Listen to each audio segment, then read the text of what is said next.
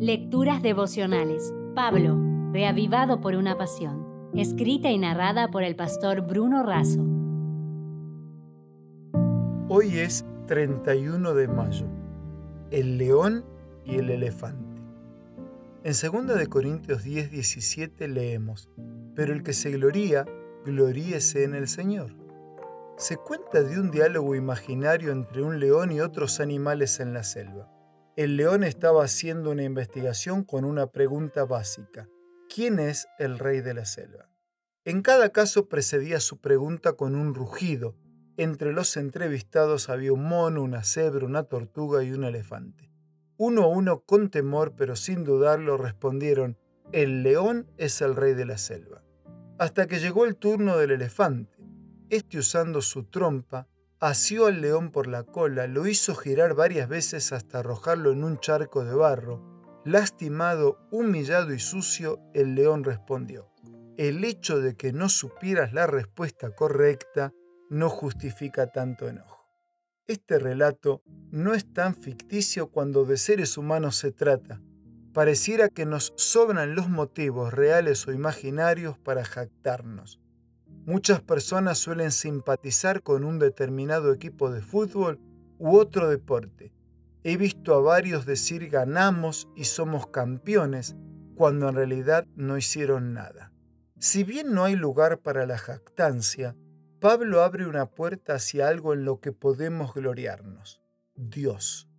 Así, Pablo declara que fue el primero en llegar a ellos para predicarles, actuando como apóstol de los gentiles, es lícito gloriarse haciendo la labor encomendada por Dios y cumpliendo su misión.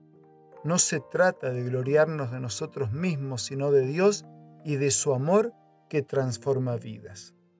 Ray lo dijo así, sirvamos a nuestro Señor con fidelidad, obedezcámosle lealmente como a nuestro Rey, estudiemos su enseñanza como nuestro profeta, sigámoslo como nuestro ejemplo esperémoslo como nuestro Redentor. Pero por encima de todo, démosle el valor que tiene como nuestro sacrificio y descansemos por completo en su muerte como expiación por el pecado, más que de cualquier otra cosa que podamos gloriarnos con respecto a Cristo, gloriémonos sobre todo en su cruz. El mismo Señor dio la pauta por medio del profeta Jeremías.